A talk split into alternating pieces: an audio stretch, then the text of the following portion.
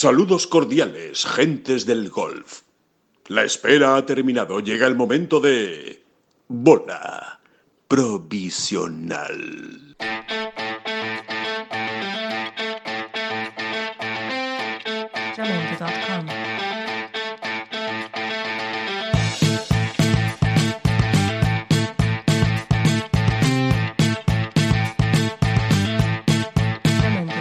Tal? Hola, ¿qué tal? Hola, ¿qué tal? David Durán, muy buenas. Bienvenidos a esta bola provisional. Pues aquí estamos. Número la 22. Número 23, ¿no? 22. 22. Bueno, Número 22. ya llegaremos al 23. Exactamente, este podcast de Ten Golf, donde pasamos un ratito hablando de, de golf y de todas sus circunstancias. Así que, por supuesto, hoy hablaremos largo y tendido del eh, Campeonato del Mundo del México, el que acabó la semana pasada, el, el domingo. Ratito, lo que se dice ratito, se nos está o yendo ratazo, manos. o ratazo. Se nos está yendo las manos. Pero bueno, como la gente más o menos sigue sigue descargándoselo, el Sí, podcast. Bueno, sí, más sí, o menos no, más más que menos, ¿eh? Más más que menos, la verdad es que sí. Son miles y miles de, de oyentes o escuchantes, como cada uno quiera decirlo, y la verdad es que, oye, que nos alegra que les guste el, el podcast y que estén ahí al otro lado. Eso de escuchantes suena muy mexicano. Sí, Que quizás vienes- por eso. Que vienes tú de allí. Un poquito de, de pinche mexicano eh, en el, gol- el Club de Golf Chapultepec.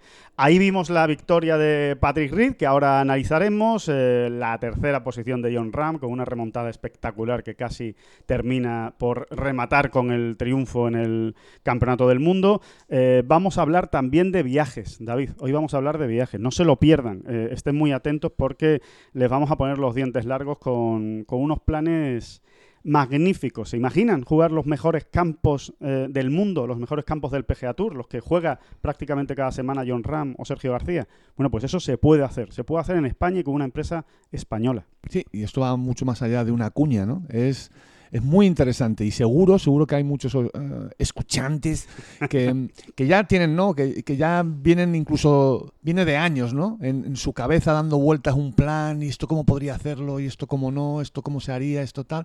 Pues que vayan sacando el blog, ¿no? Y, y el lápiz. Sí, sí, porque es viajar a mesa puesta a campazos. Así que eso lo contaremos luego. Por supuesto, vamos a tener el gabinete de curiosidades con Oscar Díaz, que nos eh, va a contar pues eh, otra de esas grandes historias que tiene guardadas en el cajón. Creo que hoy va con algún que otro golfista rebelde, por aquello hacer homenaje a, a Patrick Reed, ¿no? Y, y su relación extraña con los con el resto de sus compañeros, o su mala relación directamente con el resto de sus compañeros.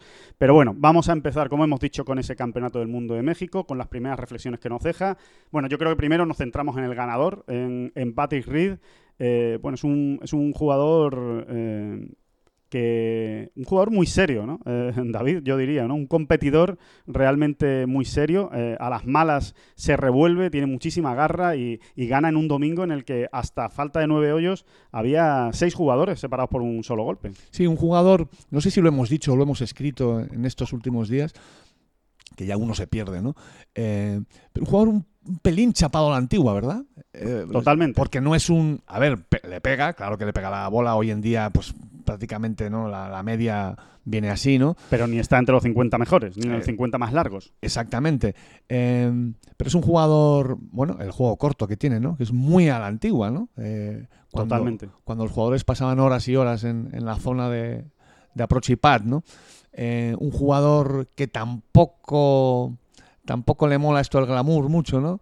No es que sea un, un tipo que, no sé, no es un, no es un- si hay si hay que ir con el con el polo por fuera va por el polo va con el polo por fuera. Y Sí, tampoco es un perfil de los, de los nuevos jugadores de gimnasio absolutamente mode- modelado en, en, una, en un banco de pesas. Eh, es, cierto, es cierto que está un pelín, un pelín más fino que cuando ganó en Doral, ¿no? Sí. Hemos visto las imágenes que se han hartado de repetirlas eh, en la retransmisión estos días atrás. Eh, y luego es un jugador que juega mucho. ¿eh? Mucho y en valga la todo el mundo. Juega mucho, juega más de 30 torneos todos los años y 32 y 33 y 34, ¿no? Que eso es algo que ya sí que no se ve, no se ve en, en el alto nivel, me refiero, ¿no? Sí, yo diría, David, que es el golfista más global del PGA Tour. O sea, del, del circuito americano es el que más eh, juega en Europa y el que más juega incluso en, en otros continentes. ¿no? No Bueno, tiene problemas. Sí, hasta el punto que ahora mismo es número uno en la Race to Dubai. Exacto. Por- porque es miembro del circuito europeo y después de esta victoria en el Campeonato del Mundo, pues ha puesto número uno en la Race to Dubai. No sé, ha, ha había quien ah, un poco con, ah, con, con un poco de coña me, decía, "Sí, claro, si es que este viene a jugar mucho al European Tour, porque no le quieren allí, ¿no?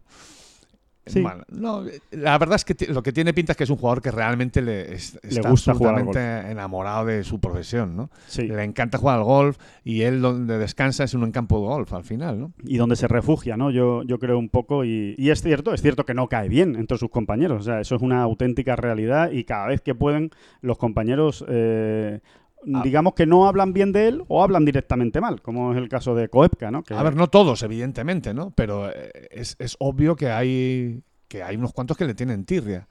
Yo creo que en, en algunos casos con razones fundadas, porque es verdad que Patrick Reed se ha metido en líos y en charcos y en berenjenales que, que no gustan, ¿no? Sí. Que no gustan o, o que levantan suspicacias, sospechas.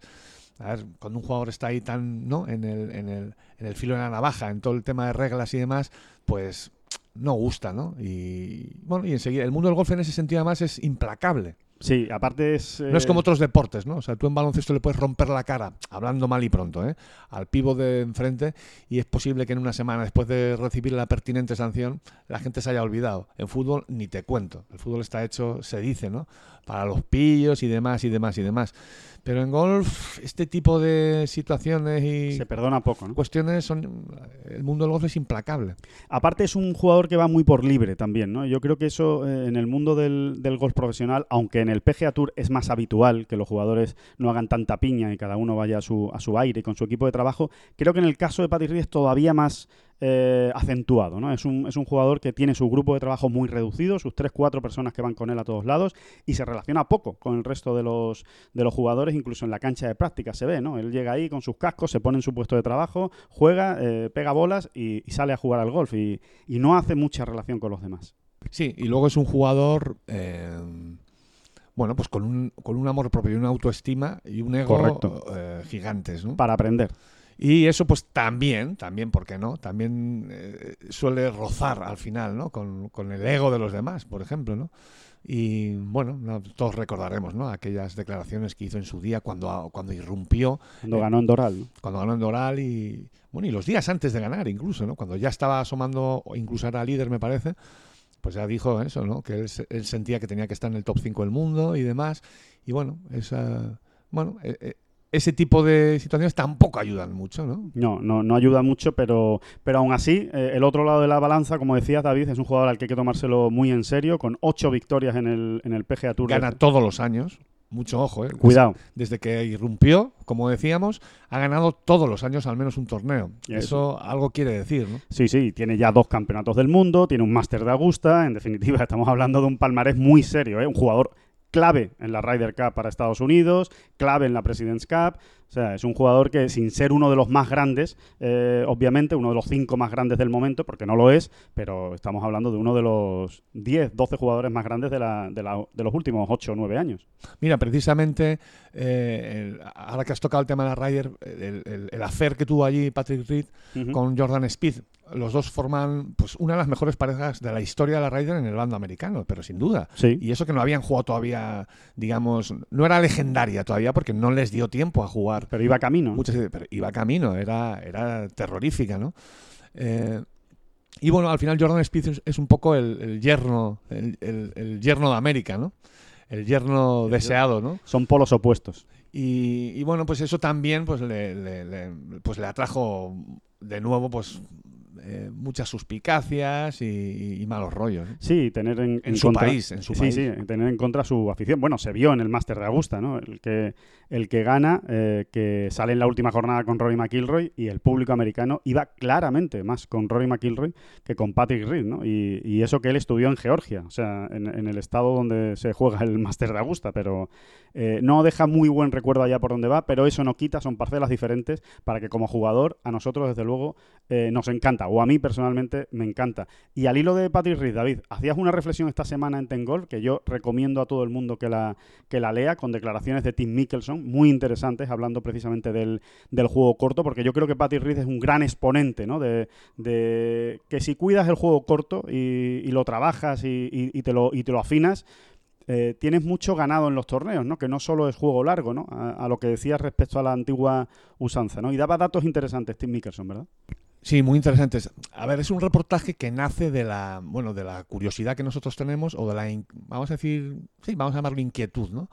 Eh, inquietud en el buen sentido de, bueno, al final nosotros eh, estamos todos los años muchísimas semanas fuera viendo torneos, viendo jugar a los chicos, también a las chicas, eh, y, nos da la sensación, la clara sensación, ¿eh? lo cual no significa que sea completamente o 100% verdad, pero sí tenemos la clara sensación de que los jugadores profesionales no cuidan tanto el juego corto. O sea, es, es habitual ver la calle de prácticas en horas mm, normales, digamos, llena, prácticamente llena, casi a rebosar incluso por momentos, y sin embargo la zona de approach y pad, pues bueno, pues te encuentras a uno, a dos, a cinco en el momento que hay que pueda haber más, ¿no? Cierto. Y, y, bueno, y te lleva a hacerte preguntas, ¿no? Eh, bueno, ahí está el reportaje, ¿no? Para quien quiera leerlo, ¿no? Porque hay, Merece la pena, ¿eh? Ya hay, se lo digo. Hay algunos, hay algunos datos que son muy interesantes, ¿no? Como por ejemplo el hecho de que Tim Mickelson pues te reconozca que Phil Mickelson, su hermano, dedica un 75 o- y un 80% al juego corto. Eh, Él eh, em, incluye dentro del concepto juego corto los tiros de 100 yardas hacia abajo, ¿no? ¿Vale? Eh, bueno, pues eh, es un 80%, ¿no?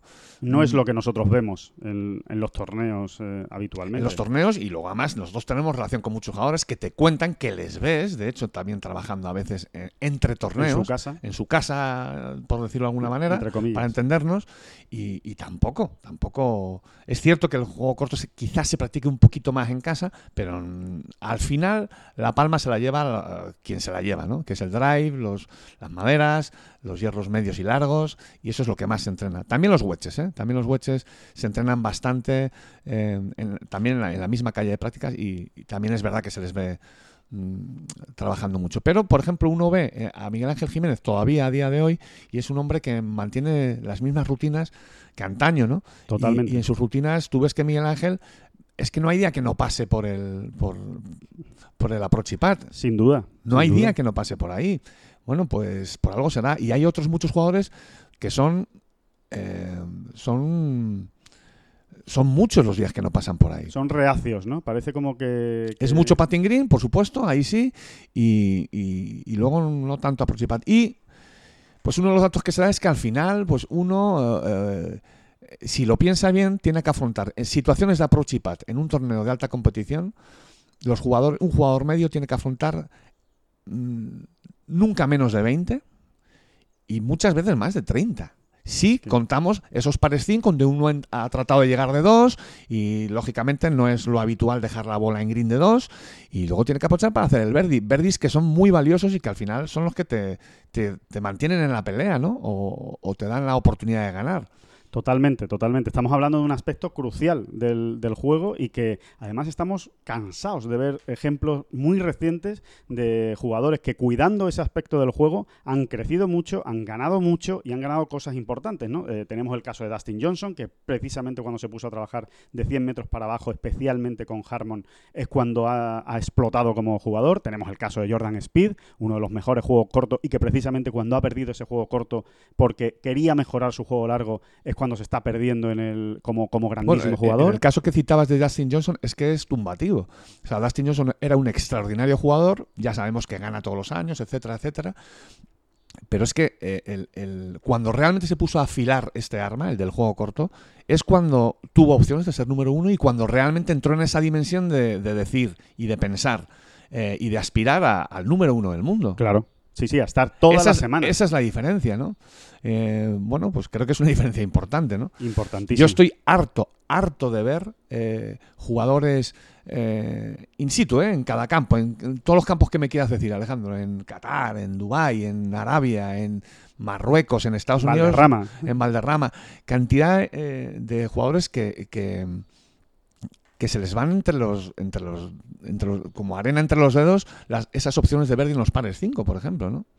Y, y bueno, es que al final eso marca la diferencia. ¿no? Bueno, es que te puedes estar dejando pues dos golpes por vuelta perfectamente si no estás aprochando bien. Y Con dos que- golpes por vuelta es ganar el Con que, me, con que me digas un golpe por vuelta, Ya ni te cuento. ya, ya estamos, ya, ya se está provocando esa gran diferencia. ¿no? Totalmente, totalmente. Así- esa es la reflexión ¿eh? que nos deja la, la victoria de Patrick Reed en, en México, que yo creo que es, que es interesante para que todos, incluso los amateurs, ¿eh? Eh, que esto no va solo dirigido al mundo profesional, los amateurs también. Eh, cuanto mejor juego corto tiene un, un jugador amateur, seguramente más fácil tiene bajar de, bajar de handicap. Y les hablo por experiencia que soy malísimo alrededor de, alrededor de green y que me forro habitualmente. Así que es verdad que, es importante trabajar el juego corto y, y darle... Entrenarlo más que el juego largo. Y luego hay un componente psicológico que es muy importante también. Y es que cuando uno tiene un. Cuando uno está confiado en su juego corto, ¿no? Aunque luego realmente no le salga todo bien, porque eso es muy difícil, ¿no? Pero cuando uno está confiado, cuando tiene confianza en su juego corto, afecta directa y, y rápidamente al juego largo. Porque no es. Porque es. Porque Juegas más tranquilo. ¿no? Estoy hablando sobre todo a nivel profesional, ¿eh? porque eh, los profesionales cuando van a pegar a green, pues están más relajados. En un momento dado tienen más, mm, más lucidez para diseñar el golpe que quieren dar, con tranquilidad. eh, en un momento dado se pueden atrever a atacar una bandera, Claro. que no, no llevan la presión esa que te acaba atrancando, que te, acaba- o sea, Te que te- permite ser más que agresivo. te acaba embarando, ¿no? No, y luego esa, esa- ese, em- ese embaramiento que uno sufre cuando dice, es que la tengo que dejar muy cerca, porque si no, eh, ¿qué, qué va a ocurrir, Me no? puedo meter en problemas. Y, y- y es curioso, ¿no? Pero es una relación que se da directamente, ¿no? David John Ram, eh, otra vez, otra semana más, otro domingo más ahí peleando por, por ganar. Eh, una, no- nos deja igual una sensación ahí un poco extraña, ¿no? Por un lado, impresionante la remontada que hace, esa vuelta del sábado para, para el recuerdo, una de las mejores eh, vueltas en la historia de los campeonatos del mundo. Y, nos deja ese pequeño sabor amargo de qué cerca estuvo, ¿no? De, llevarse la victoria. Llegó incluso a ponerse colíder del torneo el, domingo. Eh, creo que la reflexión eh, general, una vez ha pasado el tiempo en frío, es nos ha vuelto a hacer disfrutar muchísimo John una semana más en un torneo de golf y, hay que quitarse el sombrero con él. Y, qué pena, ¿no? Qué pena que no pudiera rematar esa, esa gran remontada, esa, esa gesta con, con algún. Con unos hoyos finales mejores que le hubieran permitido pues pelear la victoria con Patrick. Sí, sí, visto así, en realidad él, él- él cierra un fin de semana absolutamente apoteósico que le hubiese dado la victoria en, circunstancias más o menos, vamos a decir, habituales, ¿no? Para los estándares de John, ¿no? Lo que pasa es que no había arrancado bien el torneo. Y, y bueno, eh, no sé, es que ya no sé si, si somos demasiado repetitivos y si a la gente le cansa, pero hay cuestiones que no se pueden obviar aunque cansen. Y es eh, la capacidad que tiene John, es volver a comentar la capacidad que tiene John para regresar. Y, bueno, y este tópico que tanto se repite de luchar hasta el último aliento, eh, hasta que el último pad no entra, no acaba la vuelta. Bueno, es que esto se dice muy, muy fácil, pero luego estamos hartos de ver todos, ¿no? En la tele o no en la tele, eh, eh, cómo, eh, cómo es tan difícil de llevar a cabo. Puf, ya te digo. Y no te digo ya nada, pues el, el amateur medio, ¿no? Que cuántas veces tiramos las vueltas. No, ya no, no estoy hablando ni con cabreo ni nada, sino simplemente dice, "Bah, hoy no es el día, ¿no? Hoy no es el día, venga, pues voy a disfrutar un poco el paseo. Cuando realmente siempre hay una oportunidad, ¿no? Siempre hay una oportunidad a la vuelta de la última esquina, ¿no? Y, y vimos a John pateando para Verdi, cerquita en el hoyo 72 del torneo, todavía intentando arañar, no se sabe qué más, porque realmente la victoria no la tenía ya en su mano. Bueno, era esperar el fallo de los otros. Dice, bueno, Mm. yo dejo aquí mi Verdi y como se líe de Chambó, aunque ya evidentemente no se iba a liar, ¿no? Tenía que hacer, tenía que fallar estrepitosamente de Chambó. Pero bueno, eh, tenía, tenía esa opción y si se lía nunca se sabe. John es, es un tío que, que cree siempre que todo es posible. Mira, yo en el análisis, eh, Alejandro, eh, una vez terminó el torneo, si alguien me hubiese preguntado en ese momento mm, cuál ha sido la clave para que yo no culminara la- esa remontada imposible, Sí.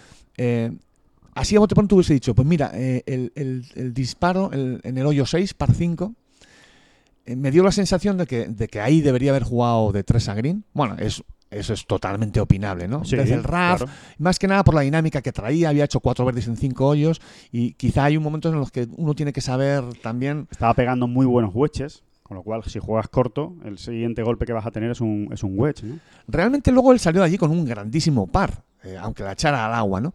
Pero yo, eh, no sé, lo vi como clave porque luego me pareció que, que- que ya en el 7 había perdido un poco el, el temple, Pega ¿no? un mal golpe. Pega un mal golpe en el siete. 7, o por lo menos no es un buen golpe, eh, y le costó, ¿no? Sin embargo, fíjate, eh, eh, el análisis que hace el propio John me convence más. Me convence más, ¿eh? No, no soy tan fácil de convencer, ¿eh? Cuando a uno se le mete una idea en la cabeza, ¿verdad? Sí. Pero luego John realmente, con enorme frialdad, achaca, eh, bueno, pues achaca ese bajón final, digamos, o, o- o el no culminar la remontada a aquellos dos hueches que pegan en los hoyos 9 y 14. y 14, ¿no? Em, después de dos grandes salidas desde el centro de la calle, como quien dice, eh, con un wedge en la mano y, bueno, él dice, no, eh, realmente él mm, sitúa ahí la clave y yo creo que tiene razón, ¿no? Con ese palo en las manos, pues dejarla a 15 y 12 metros, que creo que fueron más Sí. o menos, Bueno, pues se metió en líos, de hecho. O sea, tenía que hacer dos pads desde ahí que no era fácil, ni en el 9 ni en el 14. Bueno, de hecho, en el 14 hizo, hizo bogey, ¿no? de hecho en el 14 hace un boque prácticamente le, le descarta, ¿no? Sin embargo, luego vuelve el tipo. Vuelve, se deja opción de Verdi en el Pega un 16. tirazo en el 15 eh, para dejarse una opción de Eagle clarita, vamos, o sea, muy razonable que se podía meter, de hecho casi la mete. En el de hoyo 16 una muy buena opción de Verdi, en el hoyo 17 patea para Verdi, no es que sea. Y en el hoyo 18 una excelente opción de Verdi. Mm, Pues realmente... No se le pueden poner muchos peros a, a John. No, no esa, se es la, esa es la realidad. Hombre, lo único, lo único que se le puede decir es que no empezó muy bien el torneo. Que, que quizá al final es la clave de todo, ¿no? Que, que en esos 27 primeros hoyos pues se dejó mucho terreno eh, respecto a los, a los líderes. De hecho, es el que viene remontando desde atrás. Los demás estuvieron todo el tiempo arriba, todo el torneo, ¿no? Prácticamente, sí. Rory, Reed, de Chambó, estuvieron todo, todo el- todos, los, todos los días arriba, ¿no? Entonces, bueno, eso quizá, ¿no? Si te parece, David, escuchamos a, a John Ram para rematar este capítulo de- del jugador de Barrica, precisamente explicando lo que tú decías, dónde han estado las claves de por qué no ha podido rematar esa, esa, esa jornada. Si, joder, si igual el drive, no fallo los dos drive delante y el 12 a la izquierda, me doy una mejor opción. El, el golpe, yo igual achaco más los golpes con el San en el 9 y el 14, que me, me quedaba 15 metros, eso es lo que no debe, me tengo que dar una opción mejor, ¿no? O sea, golpes largos desde el RAF se pueden fallar, los wedges es igual lo que yo achacaría un poco más, pero bueno, eh, es lo que hay. Esto es jugar a golf, no hacer las menos posibles, da igual cómo lo hagas, punto. Es así como es. Y esto es como ha sido, sin más. Eh, tampoco puedo depender de meter todos los pads porque no van a entrar. Una pena, pues eso, eh, ciertos golpes, ciertos detallitos, ¿no? Que bueno, que para ganar un torneo como este hace falta. Bueno, pues ahí está John Ram con otro tercer puesto, con otro top 10, con otro top 3. Bueno, impresionante lo- los números de, de- de John. Eh, vamos a hablar del resto del arma. Vamos a hacer un repaso relativamente rápido ¿no? del resto de jugadores. Eh, Rafa Cabrabello confirmando las buenas sensaciones que había dejado en, en Riviera y sobre todo sumando, que es muy importante, sumando para meterse entre los 125 primeros de la FedEx Cup. Parece que no, pero psicológicamente es importante estar ya. Yo, diría que. O sea, que aciertas de pleno. Es que es, de- es decisivo lo que ha conseguido en estas dos semanitas. No es que haya sumado una barbaridad, pero ha sumado, se ha sentido en faena, ¿no? Y, y luego era muy importante que no, no llegara a marzo, abril eh, con demasiados deberes por hacer, porque es que uno empieza a ponerse eh, Más tenso. muy tenso, ¿no? Y, y- y ahora Rafa va a ver las cosas de otra manera. Y bueno, es, esto ya es ponerse a sacar la bola de cristal, pero estoy convencido que en las próximas semanas va a dejar mm, esos deberes un poco más avanzados, ¿no? Creo que tiene Bay Hill por delante, ¿no? Bay Hill y después ya vienen eh, la triada, digamos, de torneos importantes, que es The Players, el Match Play y el Master de Augusta. Bueno, pues el match play a Rafa se le da, se le ha dado bastante bien, eh, porque su juego le va muy bien al match play. Sin Eh, ninguna duda. es un jugador duda. al que hay que echar de ahí, ¿no? Eh, Es muy sólido. eh, Hay que ganarle con, con verdis normalmente. Exactamente, esa es la clave en match play, ¿no? Como ocurre con Sergio en la Ryder. A Sergio o le ganas con verdis o te va a tumbar.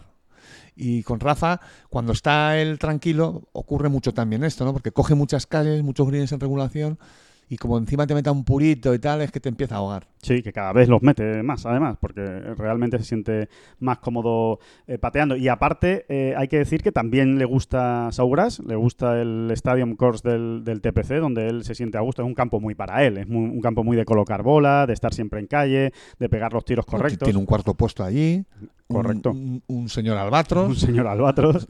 eh, Sí, es- son, Sí. palabras mayores. Y Hill también le gusta. el que- muchacho se siente bien allí. Sí, y viene de eso, ¿no? Lo que hemos dicho, di- puestos 16 y 17. Vamos a escuchar solo un momento a, a Rafa porque creo que es interesante la, la reflexión que hacía precisamente de cómo ha ido esta este primer tramo de la temporada. Este año eh, no, no arranqué tan bien en la gira asiática como los años anteriores y, y bueno, pues tenía eh, menos colchón y, y aunque no hayan sido espectaculares estas últimas semanas, eh, sí que pues, me, me meten dentro de, de- del corte, me bueno, dentro de lo de 125 que en teoría, que es la, la- la marca psicológica y, aunque la verdad que en ningún momento he estado preocupado por ello porque, porque creo que si juego en mi juego eso no, no es un objetivo que, vamos, que, deba preocupar para nada, Eh, pero bueno, siempre mejor que después de la, de la racha regular de, Asia, pues ya arrancar y, y- ver que el juego vuelve, vuelve a encaminar y ahora pues nada, seguir haciéndolo, seguir haciéndolo así y esperar que, que me llegue la semana, la semana muy buena que estoy seguro llegará. Bueno, David, pues se le ve, se le ve tranquilo a, a Rafa y, y- y seguro, ¿no? Le Eh, ha faltado un suspiro de alivio, simplemente, ¿no? exactamente, la verdad es que está muy bien definido, David. Así, ahí se sentía él al, al acabar. Y Luego después- ellos disimulan. Hombre, no es que estuviese nervioso y tal. Sí, lo estaba, Rafa. final Estaba dice, un poquito nervioso. no estaba preocupado, bueno, bueno, un poquito preocupado y además es lógico, normal, natural y hasta obligatorio estar preocupado si las cosas no te terminan de, de salir, ¿no? Eh, eh, Sergio García, eh, pues yo diría que Sergio García, eh, el análisis es una de cal y una de arena, ¿no? En, en este, en este México Champions. Yo creo que venía con muchas ganas, venía con ganas de darle la vuelta a la temporada, de conseguir finalmente ese buen resultado en un campo que le gusta, que, en el que se siente muy cómodo, pero eh, no empezaron bien las cosas, eh, ni en la primera ni en la segunda jornada, y yo creo que toca fondo. Entre la segunda y la tercera jornada, toca fondo mentalmente, ¿no? Esa- eso que contábamos, ¿no? La batalla que llevaba mental entre la paciencia y la frustración, pues entre el segundo y el tercer día ganó la frustración. Bueno, tú estabas allí y es eh, con Sergio realmente funciona, ¿no? Porque es un libro abierto en el campo, ¿no? Eh, es un- Totalmente. es un jugador que te demuestra, incluso con excesiva claridad, eh, qué es lo que está ocurriendo por dentro, ¿no? Cómo, cómo siente, ¿no? Y, mm, y bueno, efectivamente, ¿no? Pues hay una ronda o, mitad de un- en el meridiano de alguna de las rondas, creo que fue la segunda, donde él no es que baje los brazos, pero sí em- empieza a mirar al cielo, digamos. Sí, empieza a quejarse, digamos, y a lamentarse de que las cosas no le terminan de, de salir. Y es cierto que la actitud es mala. O sea, la actitud desde el punto de vista visual, desde fuera, la actitud gestual no es buena, eh, Sergio, porque ya se le ve con los hombros caídos, mirando mucho hacia abajo, eh, muy ensimismado ¿no? en, en las cosas que le iban pasando y menos pensando en el, en el siguiente golpe o en lo que tenía por delante, cosa que cambia completamente del sábado al domingo. Eh, él ahí resetea, él desde luego eh, creo que tiene una interesante charla con su equipo de trabajo y, se da cuenta, se da cuenta de que por ese camino realmente no va a conseguir lo que está buscando, que es precisamente que se reflejen en los resultados el buen trabajo que está haciendo. A ver, tal y como yo lo veo, eh, la encrucijada en la que está ahora mismo Sergio García en su carrera, en su larga, larguísima y exitosa carrera, es la siguiente. Yo creo que Sergio, como nos hemos hartado de, de decir aquí, por ejemplo, en este podcast, eh, Potatacast, en, en- en- en otras en otras bolas provisionales, eh, es un genio, es un genio de esto. Y, y es un jugador al que realmente mm, no le ha costado mucho cambiar de marcha. Cuando ha pasado por momentos malos, que los ha tenido, como todo el mundo en su carrera, altibajos, eh, ha sido un poco cuestión, esto, es resumiendo mucho, ¿eh? ha sido un poco cuestión de centrarse un poco, eh, ponerse a ello, mm, trabajar ahí un poco, encontrar la beta donde tenía que trabajar un poquito más y pum, pum, enseguida, enseguida, que es a donde quería ir, llegaban los buenos resultados, ¿no? llegaba el cambio, llegaba la mejora, llegaba la evolución. Eh, bueno, a día de hoy la encrucijada es otra. O sea, Sergio eh, mm, ahora le cuesta más, le está costando más, em, digamos que plas plas, ¿no? O sea, cambiar de, de un día para otro, como quien dice. ¿Eso significa que es perjugador? No, significa que han cambiado la situación, pues probablemente también porque han cambiado los eh, porque ha cambiado Los el golf, tiempos, ¿no? han cambiado los tiempos un poquito, eh, eh, se eh, la gente aprieta mucho, él ya tiene 40 años, no tiene 25, en fin, son una serie de circunstancias que se dan, pero esos 40 años también le van a dar otras cosas, ya se las Otras están virtudes. ¿no? Sí, entonces no es peor jugador, es simplemente.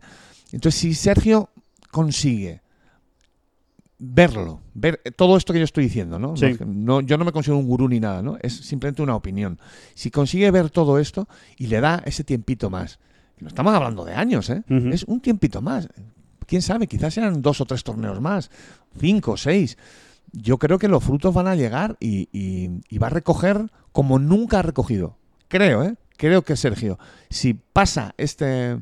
eh, si, si, Si supera esta ansiedad, ¿no? si supera esta travesía del desierto con, con éxito, o sea, con, con tranquilidad, serenidad y lucidez, va a recoger más frutos, va a ganar más torneos, más, eh, o sea, su media de victorias va a crecer. Eso es, esa es mi opinión, claro. Sí, es la, es la- Un poco eh, opinión de iluminado, lo reconozco, ¿eh?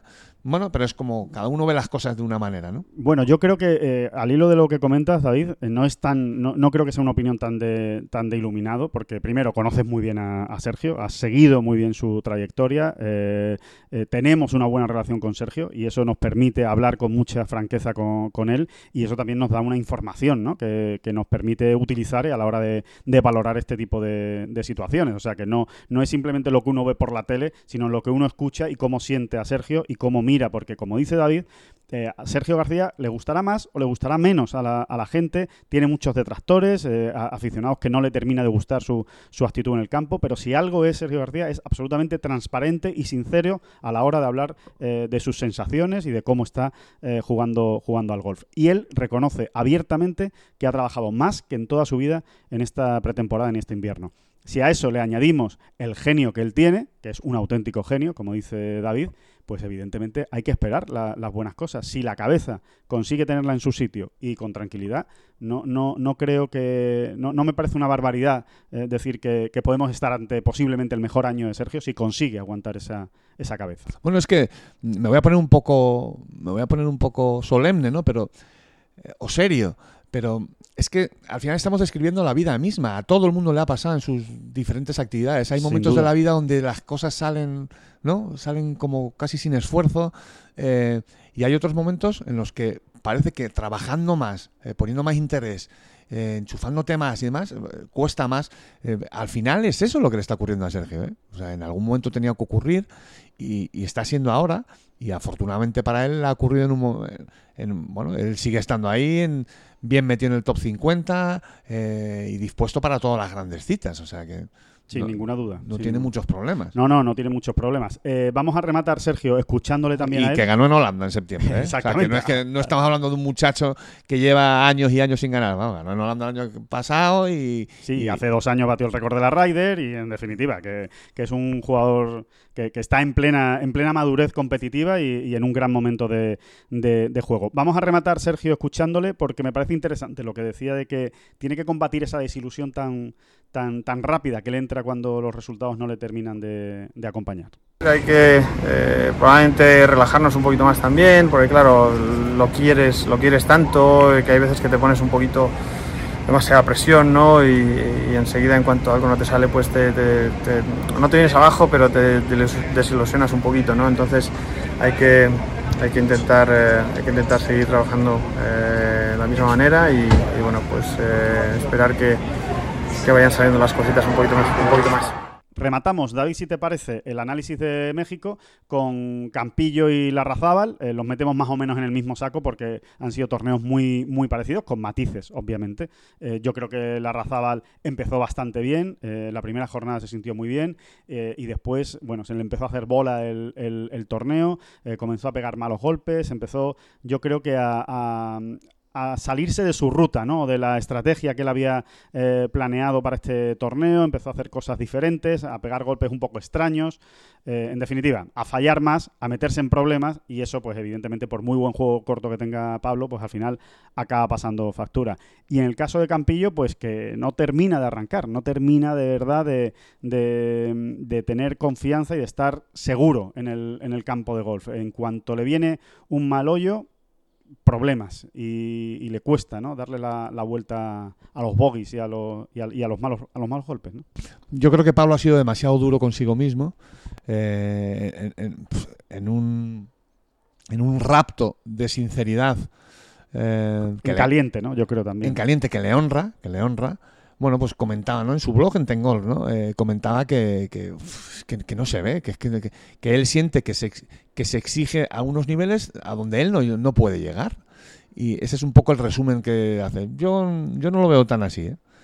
Bueno, yo insisto, yo es que estoy convencido de que él en est- esta semana, por ejemplo, podría haberlo hecho mucho mejor. Es verdad que luego cuando te han salido mal las cosas, todo lo ves negro. Dices, aquí cómo voy a aprovechar yo, y aquí no sé qué, y cómo salgo de estos líos, y hay que ver que el que va al lado mío la está pegando a calle y, y mucho más larga que yo todas las veces.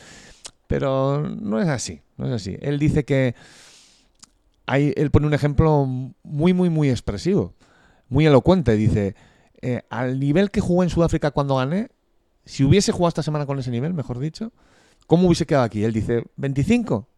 Pues yo creo que no. Sin duda que no. Habría quedado top 10 seguro. Sí. Mínimo. Y habría estado ahí, habría asomado y, y vete tú a saber.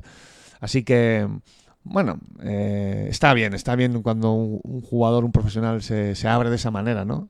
Pero, pero creo que se ha, se ha flagelado. Seguro que lo ve de otra manera ahora mismo, ya cuando han pasado esas, esas horas de rigor, ¿no? Donde tiene que uno que darle vueltas a la, a la cabeza. Lo que pasa que es verdad que va acumulando muchas experiencias malas en grandes torneos. ¿no? Sí, y eso se va haciendo bola y, y creo que es el, el- en realidad, aunque sea una, explica- una explicación demasiado sencilla, ese es el problema que tiene, que, que llega demasiado mm, mm, pasado de vueltas quizá, ¿no? De, de emo- de emoción y de Acelerado. sí. acelerado, ¿no? Llega a estas citas y, y- y luego, en cuanto empiezan a surgir problemas, no los gestiona bien, no los gestiona bien. ¿Y Campillo? ¿qué, qué te parece, David? No termina, no termina de, de- de enlazar dos, tres vueltas buenas, tres vueltas bajo par. No termina de encontrar la solidez, que ha sido lo que siempre le ha caracterizado a, a Jorge.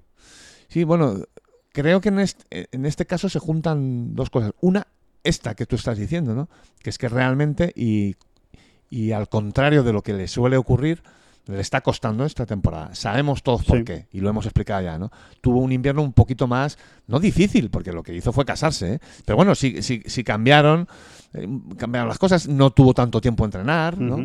Eh, Y, ha- no, y han cambiado muchas cosas, David, que al final hay que, hay que tenerlas en cuenta, ¿no? Ha cambiado todo el equipamiento de los, de los palos, ha cambiado el Cádiz, ha cambiado, en definitiva, que, que- que- que son muchos cambios, cambios importantes, ha cambiado su vida. O sea, ahora ya no vive en la misma casa que antes. ¿eh? O sea, que todos esos cambios al final hay que digerirlos, ¿no? Sí, sí, sí, sí, porque al final uno, uno es en el trabajo lo que es también en, en su vida, ¿no? O sea, lo que al final lo empapamos todo, ¿no? O sea, la vida lo empapa todo y, y- y afecta, ¿no? En, en todos los órdenes. Pues claro, tiene que yo no creo que tenga un, un- grave problema Jorge. Y si quieres también, pues mirando, bueno, ahora hablaremos, ¿no? De Oman, pero puede ser una buena oportunidad para, Sí. para el despegue. No, decía que se habían juntado dos cosas. Una, ese, ese, ese mal inicio, y otra, mm, bueno, verdaderamente el trauma, entre comillas, que tiene él en estas grandecitas. Es, no se puede ocultar, ¿no? O sea, a Jorge le cuesta rendir a su máximo nivel en los campeonatos del mundo y en los grandes. Bueno, lo sabe él, lo ha repetido mil veces, y bueno, él tiene que seguir luchando con paciencia por encontrar la, cuál es la clave de eso, porque ahí tiene que haber una clave, Alejandro, una clave que pertenece más al terreno de lo, Yo diría más psicológico. psicológico, emocional, no sé exactamente muy bien qué es, pero bueno, hay jugadores que también les cuesta más, ¿no? Salir Sí. de su, digamos, de su zona de confort, decimos. Sí, vamos a decirlo, que está, que está de moda y lo entiende todo el mundo. ¿no? Sí, bueno, de hecho a él le costó arrancar en el European Tour, ser alguien importante en el European Tour le costó unos añitos.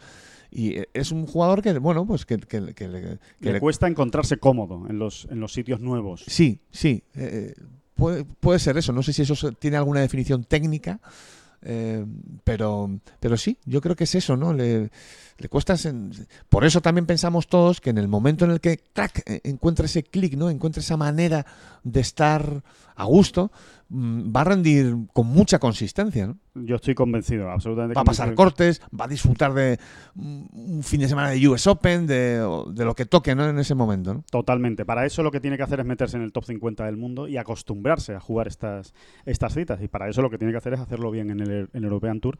A ver si precisamente, como tú dices, esta semana en el Oman Open, quedó segundo el año pasado, pues consigue encontrar eh, la buena línea de juego, ¿no? Que le dé consistencia y solidez en las, en las próximas semanas.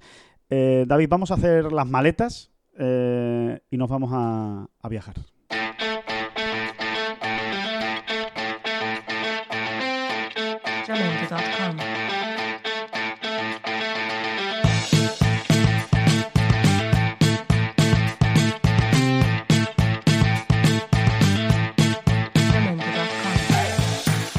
Bueno, David, pues lo prometido es deuda. Eh, habíamos dicho al principio del programa que íbamos a viajar, a viajar eh, por, por el mundo viendo grandes campos de golf y estamos ya preparaditos, preparaditos con una gran entrevista ahí a la vuelta de la esquina. Grandes campos de golf de los mejores, diría yo. Bueno, yo diría de los mejores del mundo. El, diría que los campos que todo el mundo ha soñado con jugar alguna vez en su, en su vida y, y bueno, y eso se puede hacer gracias a una empresa muy española y muy bien llevada eh, que está a cargo de Mario Fernández, profesional de golf, para más señas, es decir, no solo se dedica al mundo de los viajes, sino que encima hasta te puede arreglar el swing en un momento dado en el, en el viaje si, si te Bueno, hace se- falta. según qué swing, ¿eh? Hay swings que no son, no tienen arreglo. Pero bueno, él, él- él seguro que lo puede intentar. Por lo menos, desde luego, va a estar más cerca que nosotros de, de arreglarlo. Así que, que, bueno, le saludamos sin, sin más preámbulos a Mario Fernández. Muy buenas. Golf Estados Unidos. ¿Cómo, cómo estás, Mario? Muy buenas, Alejandro y David. Encantado de, de estar con vosotros en este, en este programa. ¿eh?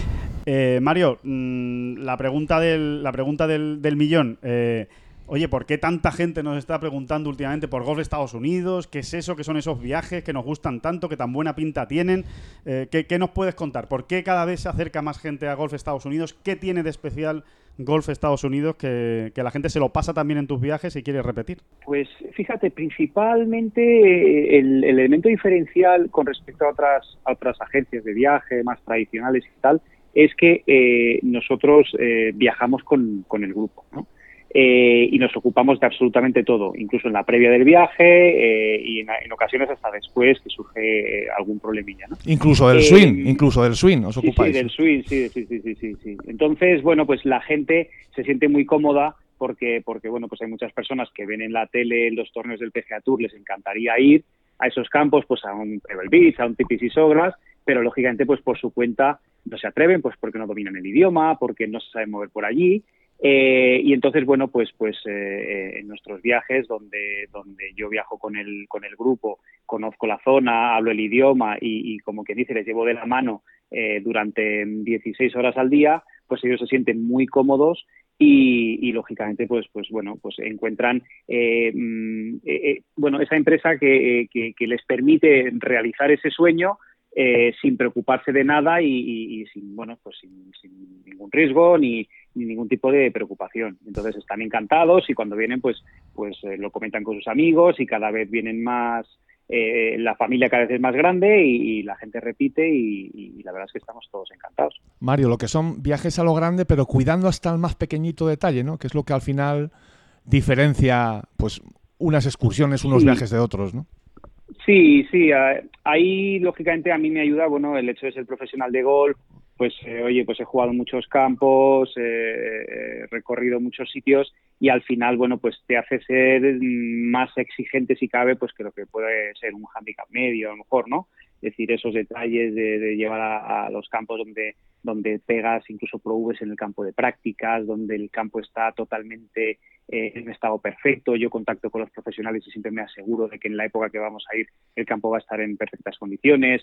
Bueno, pues esos detalles que al final eh, alguien que no sea experto en la materia eh, pues puede cometer el error de no sé de, de no preguntar y, e ir un, en una época donde los greens están pinchados y te ha arruinado el viaje, ¿no? Jugar Pebble Beach con los greens pinchados, pues imagínate la, la decepción, ¿no? Entonces claro. esos pequeños detalles que al final pueden marcar la diferencia, eh, nosotros los tenemos muy en cuenta y bueno, pues llevamos muchos años haciendo esto y, es verdad que, intentamos que no se escape absolutamente nada. Y luego, bueno, pues conocemos mucho las zonas donde vamos, conocemos las tiendas, conocemos los restaurantes, conocemos eh, los sitios para hacer turismo, porque, porque estos viajes no solamente son golf, vemos más cosas, incluso para los acompañantes que no, que no juegan, pues les organizamos actividades, con lo cual, bueno, al final es una experiencia muy completa y, y la gente se queda encantada.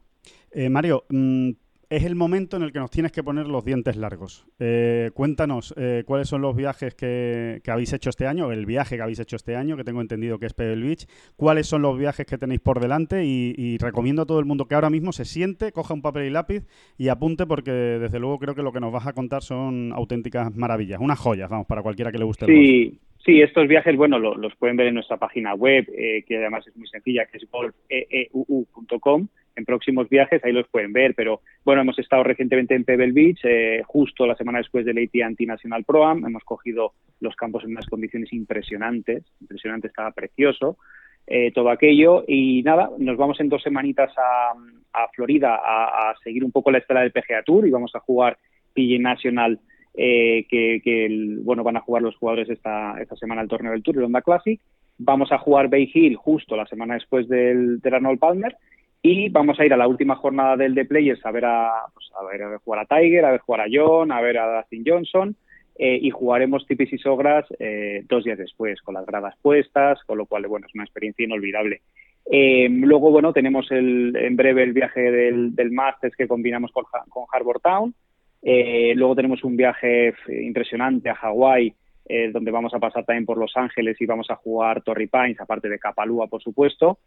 Eh, tenemos otro al, a, aquí, eh, más local, que también es maravilloso, que es a Valderrama, ver a la última jornada de la Andalucía Masters y jugar Valderrama dos días después.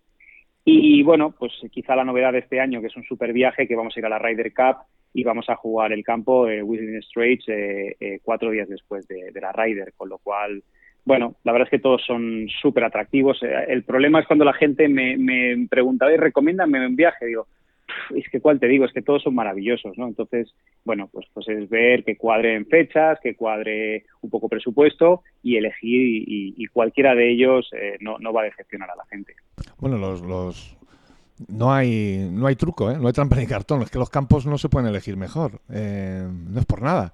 Eh, Honda Classic, el, Jeep, el PGA Nacional, Trampa el Oso, ¿eh? No nos, no, acordémonos de la Trampa el Oso, ¿no? Que siempre hay que recordar ¿no? es, esas zonas míticas, ¿no? Y esos hoyos insignia, ¿no? Eh, Bay Hill, eh, Capalúa, eh, Showgrass. Showgrass. Eh, es que estamos, estamos hablando, eh, Mario, de que el que se quiere ir contigo todo el año a todos los viajes se hace medio calendario del PGA Tour, ¿eh? perfectamente. Pues Todavía se, se, saca la tarjeta, como lo haga bien. ¿eh? Sí, sí, prácticamente, como sume los dólares. sí, sí, no, la verdad es que, que al final son, ya te digo, momentos inolvidables, ¿no?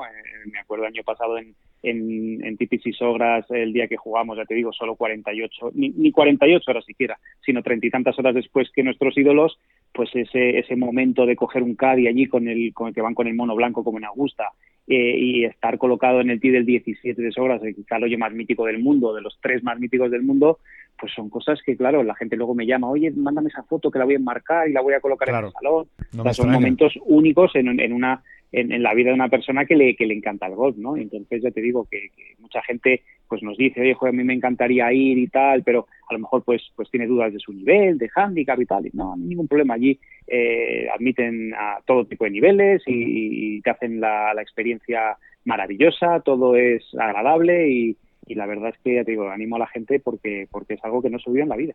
Claro, eh, además el año pasado encima tuvisteis la oportunidad, eh, recuerdo porque lo, lo comentaste en, en Tengolf, en un blog que yo creo que fue muy interesante, de, de, ver exactamente el famoso golpe de bunker del 11 de John Ram con, con ese esa, esa pequeño intercambio de pareceres, ¿no? Con, sí, con sí, con Adam que... Hayes, ¿no?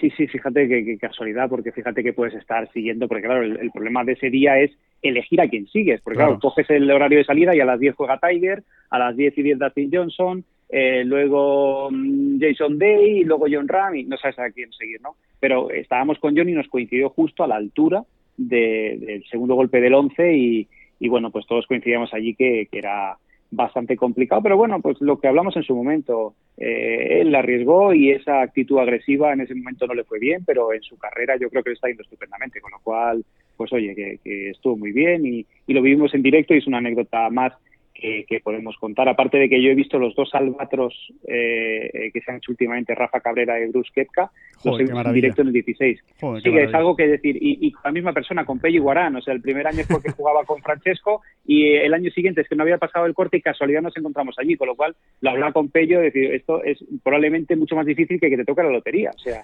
una cosa increíble. Pues pues sí, eso es una anécdota que puedo contar que es, que es verídica, o sea, es increíble. Mario, yo me, me, pongo en la piel del que esté escuchando ahora mismo eh, el, podcast, esta bola provisional, y, que esté escuchando los viajes y que esté eh, absolutamente con, con, con, el babero puesto, porque me imagino que, que, así debe estar. Si te, si te, gusta el golf, esto es una, es una auténtica maravilla. Pero eh, también me imagino que tenga a lo mejor sus dudas de, bueno, yo estoy solo, o, o, o, vivo en pareja, o las dos nos gusta el golf, o no me gustaría hacerlo el viaje yo a mi bola, o me gustaría ir con mi familia. Eh, es decir, mm, ¿cómo son estos viajes? ¿Cuál es el perfil de viajero? ¿Quién puede ir a Golf Estados Unidos? Y más o menos quiénes, quiénes van a ser sus compañeros de viaje habitualmente? Pues eh, eh, bueno, en, nuestros viajes que la gente puede ver en la web, donde son, eh, bueno, donde, donde se pueden apuntar eh, cualquier mm, persona, no hay ningún tipo de limitación, eh, pues, pues vienen parejas, vienen familias y luego viene mucha gente sola, gente pues bueno pues que son solteros, que son divorciados, incluso pues gente que se han quedado viudos y, y, y, bueno pues pues tienen esa duda, no, pues yo estoy solo, me da un poco de corte a ver uh -huh. qué me voy a encontrar y si voy a congeniar.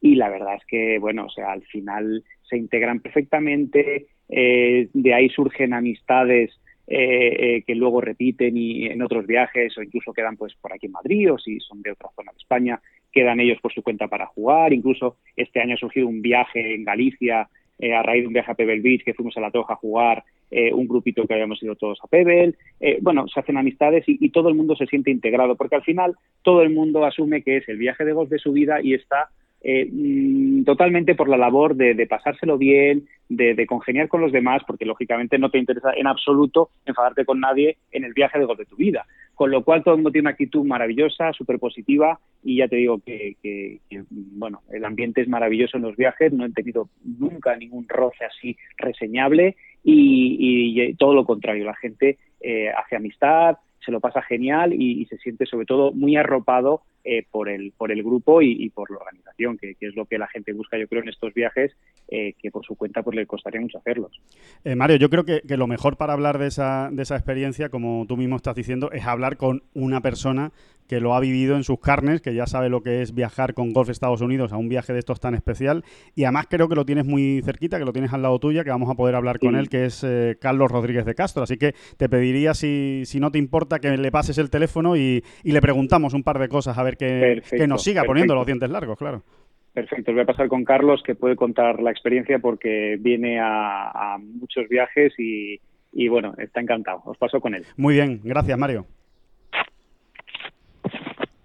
Sí, sí, buenos días. Hola, Carlos. O sea, que tú no es que vayas buenos a un viaje, que, que, es que has ido a varios. Sí, yo he ido a varios. Esto, esto es como, esto es como, como una droga. de una manera que no hay quien, quien pueda con ello. Vamos a ver, te tiene que jugar, por supuesto te tiene que gustar jugar al golf. Eso es lo fundamental. Uh -huh. Pero yo creo que los viajes eh, de, que hace Golf Estados Unidos, Mario, no es solo jugar al golf. Vamos a ver, sí, vas a jugar al golf, lo principal es el, el, el jugar al golf pero es todo mm, la organización, el detalle, está todo, pues, el, el, hotel es el mejor hotel de la zona o estás en el hotel del campo, eh, llegas allí y no tienes que preocuparte de que te lleven, de que te traigan, está ahí con la furgoneta que te lleva, te trae. No sé, si no hablas inglés no hay ningún problema, eh, lo tienes al lado para que te haga de traductor simultáneo en cualquier tienda, restaurante o lo que haga falta. Es decir, vas, pues no sé, como, como si fuese, como si te llevase casi de la mano. Sí, a la, si, la sillita de la reina, vamos. Sí, sí, pero compl completamente. Completamente. Y, y además, y, luego, y, si claro, te tiene que mirar el swing, vamos. hasta te lo mira, ¿no, Carlos? Sí, sí, claro, ahí está. Estás en la cancha de prácticas y de pronto dice, oye, no, mira, es que estás bajando por donde no debes, a ver si puedes cambiar el plano. Bueno, pues hasta eso te, te hace. Mm. Eh, Carlos, eh, cuéntanos sí. eh, alguna experiencia. La foto mítica. Exactamente. ¿Cuál es la foto mítica lo, que tienes ya en el salón de casa? Lo más divertido que te ha pasado, lo exacto. Vamos a ver, el pues, momento eh, inolvidable. Tengo, tengo, vamos a ver, lo más divertido que me ha pasado, pues, eh, no sé, muy divertido. Bueno, vamos a ver, lo primero fue la, el, el, el, día que, que, que, jugamos en TPC Sobras el, el, año pasado, pues eso, lo que decía Mario hace un momento, el, el, el momento que estás en el tee del hoyo 17 con la isla por delante y que nada más que ves agua, que aquello parece el océano Pacífico, porque nada más que ves agua. Y claro, en el momento en que das el golpe, y además ese día así a viento y tal, das el golpe, sale la bola y no sabes qué va a pasar, y de pronto a veces, yo en mi caso, la metí en el green y conseguí llegar, pues claro. No me digas más, eh, no me digas más. ya tienes el viaje hecho, vamos, después de, de meter ah. el green en el, en el 17. Dos, dos pad, dos pad y me hice, que, me hice el par tranquilamente, bueno, tranquilamente. Bueno, qué maravilla, qué maravilla. La verdad es que, que suena, suenan muy bien los, los, viajes. Tú lo recomiendas, ¿no? Claramente, Carlos, que, sí, que la yo, gente se anime, yo, ¿no?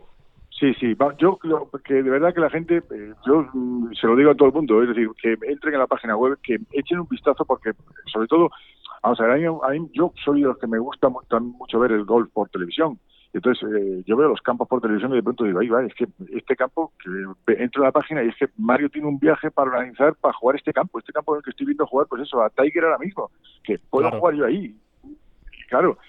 Luego además, pues eso, la organización. Es decir, a tal hora en el aeropuerto llegas con tus palos, los dejas y ya se te, te olvidas de todo lo demás.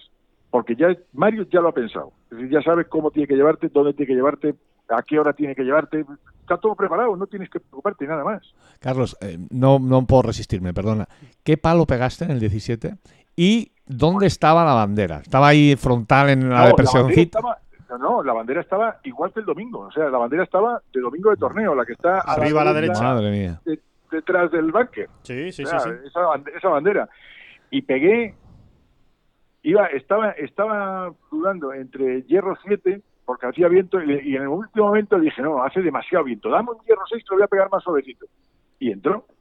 O sea que la, metiste en el green con un hierro 6. Eso, eso es para. Eso, eso pues, se, queda- viento en contra. se lo queda uno para siempre, vamos. Se lo queda uno para siempre. Hombre, claro, por supuesto. Eso es de nota, supuesto. eso es de nota. Pues enhorabuena, enhorabuena Tampoco- por el... Por el... es que sea yo un, profesor, un gran pegador, pero, pero vamos. No, no, pero no, no, claro. con un hierro 6, que, qué maravilla e- ese, ese golpe. Y como dices, son momentos que quedan para, para toda la vida, para el recuerdo. Y, y nada, Carlos, que muchísimas gracias por compartir Nada. tu experiencia con Gracias- nosotros. gracias Pásame a... a, vosotros. Claro. Gracias a vosotros y os paso, y os paso a Mario. Pasa a De Mario verdad, y- yo animo, animo a todo el que que nos escuche que, que de verdad que pruebe un viaje y que luego decida por él mismo. Muy bien, pues muchísimas gracias, Carlos. Ahí queda la recomendación magnífica tuya. Gracias a vosotros. Os paso a Mario. Muy bien, gracias.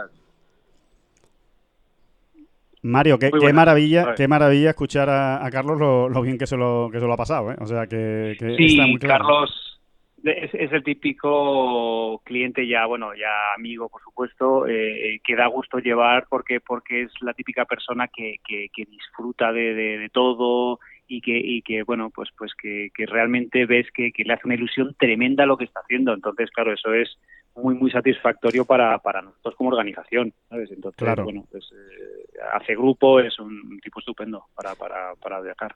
Eh, Mario, eh, para ir rematando, eh, cuéntanos cómo se puede contactar con Golf Estados Unidos, eh, si no sé si hay algún teléfono aparte de la página web, eh, cómo se puede enterar la gente de cómo tiene que hacer para apuntarse a uno de estos viajes o al menos informarse por lo pronto.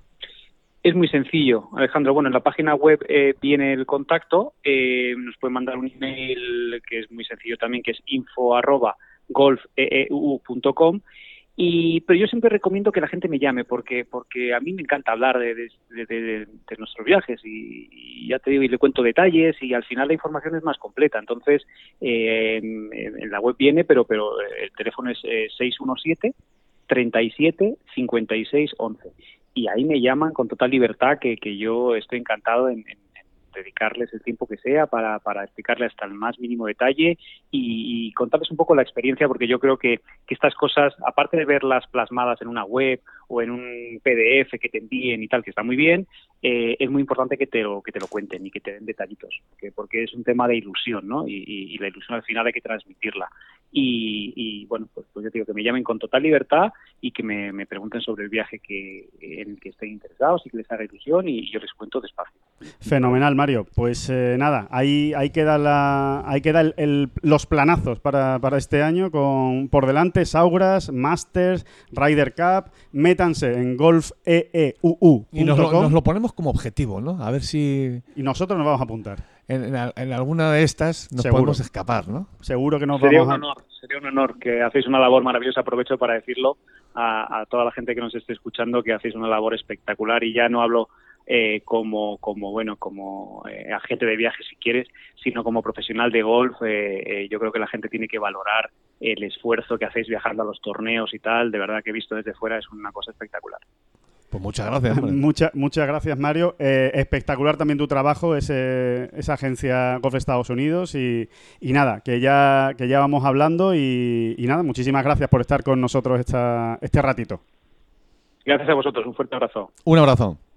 Y de los viajes de Mario, pues nos vamos al gabinete de curiosidades de, de Oscar Díaz. A los viajes de Oscar. vamos. Efectivamente. A ver a dónde nos lleva esta semana el bueno de, de Oscar Díaz, que por ahí sigue ¿eh? desactivando bombas, David.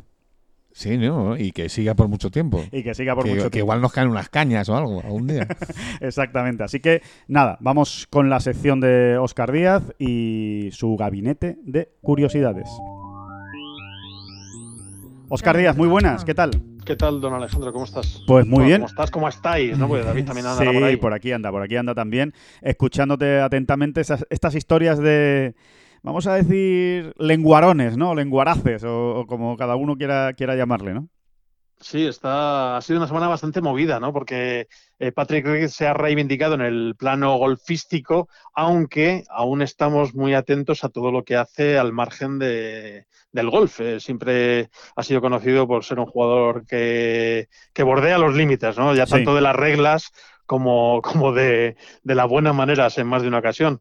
Así que, bueno, ha decidido trazar un rumbo que a muchos, bueno, no nos parece del todo bien en algunas ocasiones, aunque yo no le pongo ninguna pega a su competitividad en la raid y a su manera de demostrarlo, pero sí es cierto que, que su comportamiento en el campo en otras ocasiones, como por ejemplo, pues en ese incidente de reglas reciente, pues es eh, más peliagudo. Claro, ¿y, y qué, y qué nos vas a contar hoy? ¿Quién- qué, qué- qué ejemplos nos vas a poner hoy de, de otros jugadores, no? Creo que, Pues sí, voy a hablar que van justamente, justamente de eso, de jugadores que han sido bastante discutidos en el campo y, y, bueno, hay un ejemplo, hay una frase muy de abuela que, Sí. que- que es que no todos somos billetes de 500 euros y efectivamente es imposible que le podamos caer bien a todo el mundo.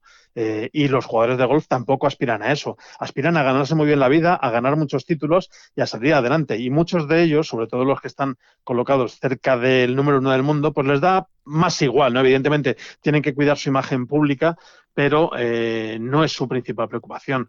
Eh, incluso los jugadores que tienen carisma y tienen una buena imagen pública, también hay quienes les discute, como por ejemplo Phil Mickelson, ¿no? Eh, que aparentemente era el heredero natural de Arnold Palmer, ese jugador que atraía a las, a las masas y que era eh, que caía bien a todo el mundo, pues había jugadores, había compañeros que incluso le dedicaban el- un apodo no muy elogioso, bueno, nada elogioso, que, que narices, eh, algo así como Fig Jam, que viene a ser como, mm, o viene a significar algo así como el jugador que solo pone buena cara, buena cara de cara a la galería, ¿no? Sí, que como- está muy pendiente de, de los que, de cuando le mira a alguien pone buena cara, pero si no, eh, en fin, te la cuela. Sí, lo que en España se conoce como un espejito de calle, ¿no? Exactamente, eso es. Incluso Tiger Woods, ya sabemos, pues esa imagen que ha cambiado durante los últimos años, porque hay que reconocer que ha cambiado desde su vuelta al campo, parece que da importancia a otras cosas y está más pendiente de, no, tan pendiente de su imagen pública, sino que ofrece una cara un poquito más amable. Antes, cuando estaba plenamente instaurado en el número uno, pues era un jugador más serio, más, más lejano e incluso de maneras más, más duras de ver, por decirlo de algún modo. Sí. Y bueno, pues todos estos detalles quedan reflejados o quedaban reflejados en una encuesta que hacía principalmente ESPN y que luego ha heredado golf.com. Eh, era un cuestionario, un cuestionario anónimo que se hacía a profesionales y en los cuales pues preguntaban todo tipo de cosas. Nos enterábamos de eh, muchas antipatías y muchas simpatías que eh, sentían los propios profesionales. Por ejemplo, nos enteramos hace muchos años que KJ o KJ Choi, que a mí me da Sí. un poquito de rabia decirlo en, en inglés, Sí. era, eh, decían muchos de sus compañeros que era el compañero ideal para eh, que estuviera a tu lado en una pelea de bar. Le consideraba un tío fiable, contundente por su físico. Hombre, sí, y la verdad es que da un poco de miedo esa, esa mirada profunda e intensa que tiene. creo que, que no, bueno, acertaron bastante. un poco Bruce Lee, un, identificarlo po- como- un poco Bruce Lee, sí. Exacto. Y sin embargo, bueno, pues también ha habido otros jugadores a los que se lo identificaba como, como malos compañeros. En su momento, en 2015, por ejemplo, en la encuesta estaba destacado Bubba Watson, un jugador que también eh, ha tenido sus momentos. Eh, hay eh, gente que es muy seguido a la suya y, sin embargo, hay otros que, que en absoluto le tragan por su manera de comportarse tanto dentro como fuera del campo. Reconoce- eh, recordamos algunos roces que incluso tuvo con su caddy, con, con el, el ex caddy Ted Scott. En fin, unas maneras un poco difíciles de ver en algunos momentos, sobre Sí. todo cuando, cuando el aire no, no, no sopla a su favor. Pero si nos acercamos un poquito más y nos vamos a los años más recientes, nos vamos a 2019, los jugadores eh, a, quienes, a quienes consideran peor compañero de partido eran en general a los jugadores lentos, algo bastante razonable. Claro, A nadie le gusta compartir partido con un jugador lento. Influye, Pero si se, ponían a, si se ponían a personalizar y daban nombres, identificaban a Bryson de Chambó y a Rory Sabatini con el 21% de los votos cada uno. Eh, creo que por motivos diferentes. Bryson de Chambó, la verdad es que sus maneras son bueno, eh, eh, son en- exquisitas. Eh, yo no le hemos visto envuelto en ninguna polémica, Sí, pero es muy lento. pero es, Es muy lento. es lentísimo, aunque está intentando mejorar en ese aspecto. Es un jugador desesperante, sobre todo hasta el año pasado. Ahora parece que ha cambiado algunos elementos de su rutina y va un poquito más, más ligero, pero hasta el año 2019 era un dolor ver a Bryson de Chambó en acción, sobre todo en los greens. Y bueno, eh, sobre todo en los greens o planificando un golpe, en fin, con todas esas cuentas que hace, con ese método científico que lleva hasta el extremo. Y Rory Sabatini, pues, eh, sin embargo, es un jugador rápido, pero es un Muy jugador inaguantable. Básicamente. Exactamente. Creo que ahí no hay muchos más apelativos que añadir. Y sin embargo, en el otro ah, ah, espectro, en el otro extremo del espectro, tenemos a los más queridos, que eran Kevin Kirchner, con un 9%, un bueno, profesional que ya tiene títulos en el PGA Tour Sí. y que cae muy bien. Y luego también, como buenos chavales, eh, figuran Charles Howell tercero y Harold Barner tercero. Sí. Eh, Lo- Y también cualquiera que juegue rápido. Los dos terceros, ¿no? ¿Qué, qué Sí. más jugadores hay con el tercero? No, pero es Parece importante. que es- Parece que el tercero se hace mejor, ¿no? Y es más, es más, es más, es más bonachón. Exacto. Y, y bueno, a finales de 2018 hicieron una encuesta similar también para jugadores europeos y preguntaban, era año de, de Ryder, como es este año, entonces estaban los ánimos calentitos después de aquella edición, y preguntaban a los jugadores europeos que quiénes eran los jugadores americanos, eh, bueno, que les caían peor o con quien peor eh, llevaban a jugar. Bueno, pues Bryson de Chambó volvía a aparecer en esta lista con un 16% de los votos también por su lentitud. Y en, su, en segundo lugar, Bubba Watson con un 11%. Ajá. O sea que, bueno, también en el bando europeo, pues a Bubba Watson se le traga de manera regular. O sea que lo de, de Chambó y Bubba Watson podemos decir que es Vox Populi. Es una constante, efectivamente, tanto a un, alo- a un lado como al otro, a otro lado del, del charco. Ujú. Curiosamente, es sobre Patrick Reed, protagonista de, de, bueno, de un triunfo la última semana en, en México, eh, también de, de polémicas recientes y de encontronazos. Ahora le ha dado por bloquear a un montón de gente en Twitter, periodistas y jugadores, en Sí. fin, está desatado. Eh, pedían a los jugadores europeos que describieran a Patrick Reed en una palabra. Bueno, pues el 20% le dedicaban el apelativo arrogante. Ajá. Eh, creo que es bastante bueno, llamativo. Sí. Un 12%, sin embargo, eran un poquito más bondadosos y le asignaban el adjetivo incomprendido. Y un 8% había otros dos, eh, dos epítetos. Uno, por un lado, interesante, o sea, le consideran que era un jugador interesante, y por otro lado, seguro de sí mismo. Y también le eh, había, también recibieron otras, otras palabras, eh, distintos votos, como por ejemplo complicado, molesto, apasionado, egoísta, diferente, egocéntrico, polémico, aguerrido y fogoso. A mí, sinceramente, Patrick Reed, hay una cosa que me, me resulta muy difícil de perdonarle, que es el asunto de las reglas. No, no me creo que, que no se enterara de, de lo que estaba haciendo, sobre todo en, en aquella penalización que le aplicaron en, en el bunker, Sí. eh, porque eso, bueno, pues todos los que hemos cogido un palo de golf, creo que, que sabemos lo que hacemos y lo que notamos. Por poca sensibilidad que tengamos, un- los- sobre todo los handicaps medios o altos como nosotros, mm, es muy, difícil justificar eh, lo, lo que hizo. Sí. Sin embargo, hay, hay otros aspectos en los que me resulta bastante más simpático, como por ejemplo cuando se plantó en el BMW PGA Championship poco después de jugar la, la Ryder de, de hace cuatro años. Y, y entró en el juego, ¿no? No sé si recordarás aquella, Sí, perdona, sí, hace sí. un poquito más, la Ryder de, de Glen Eagles en 2016, Sí, sí. eh, pues eso, cuando increpó al público, o bueno, intentó eh, encararse con el público, ¿no? Haciendo el gesto de ese de, "Eh, no se escucho, no se escucho. Sí, el Bueno, clásico. pues, pues Ujú. luego se hizo aquella foto tan simpática con todos los miembros del equipo europeo en la que todos los jugadores del equipo europeo le mandaban callar, ¿no? Y él Mm. pues sonreía. Eh, esos gestos hacen que me, que me congracie un poco con él y que intente ver que detrás de, de- de ese carácter polémico pues hay algo más, hay un- alguien que, que, bueno, que tiene cierto pozo de bondad o por lo menos de, de buen encaje Sí. en determinadas circunstancias. Sí, yo creo que es, un, bueno. es un tío especial, pero, pero bueno, tiene también tiene sus cosas buenas. Es un tío muy, muy hecho a sí mismo, como se suele decir, muy, muy con una personalidad muy marcada y, y muy individualista. Y, y bueno, para, para bien y para mal es un tipo peculiar. A mí, desde luego, me encanta cómo compite, pero, pero después tiene gestos que son un poquito, un poquito feos. Pero, mm, pero bueno, eh, cada uno, oye, cada uno le caen también los jugadores bien de una manera o de otra, depende de cómo, de cómo sean. Cada uno tiene también sus propios, sus propios gustos. Desde luego, a mí, desde el punto de vista competitivo, me cae bien. Igual que me pasa con Matt Wallace, que es un jugador que cae bastante mal en general, pero a mí, por cómo compite, me, me, por lo menos lo respeto mucho.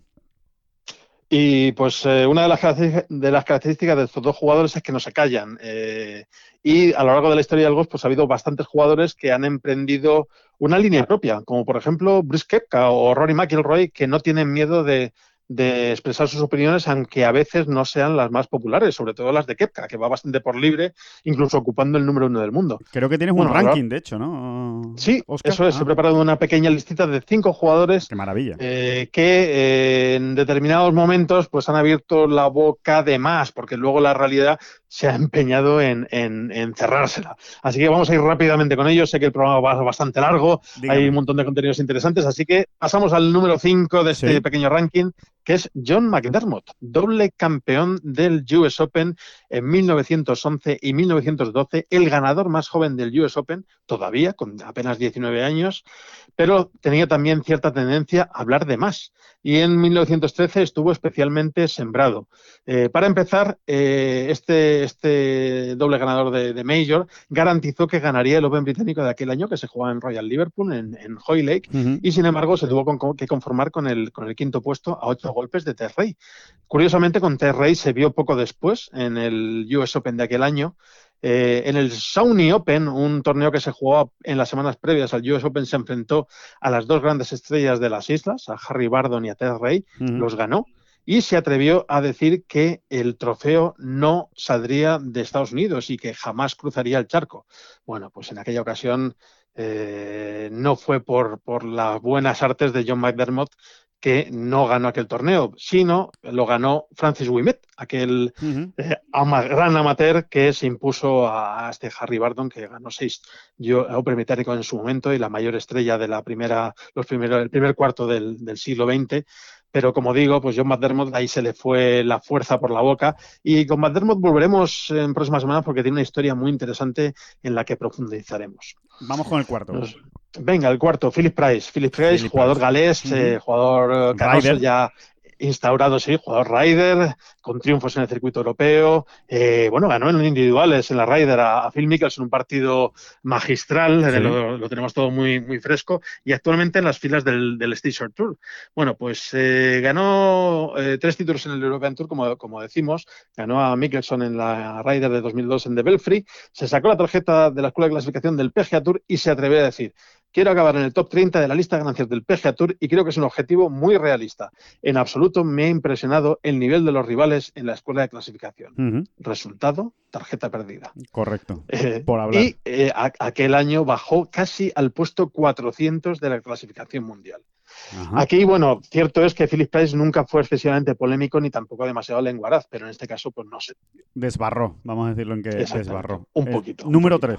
3. Entramos en el Rory. Sabatini. Rory Sabatini, Hombre, cómo no, bueno, ha estado metido en muchos fregados. En aquella polémica con Ben Crane, aquella. Bueno, en cierto momento se atrevió a decir en 2007 que veía a Tiger más batible que nunca durante el Wachovia Championship, aquel último torneo de la temporada regular. Pero eh, perdió, perdió ese torneo y el Bristol Invitational en los que ambos quedaron emparejados en la última vuelta. Y Tiger pues le ganó en ese Bristol por ocho golpes. Además, eh, Rory demostró su mal genio al hacer que expulsaran a un fan que le preguntó si seguía pensando que Tiger era batible.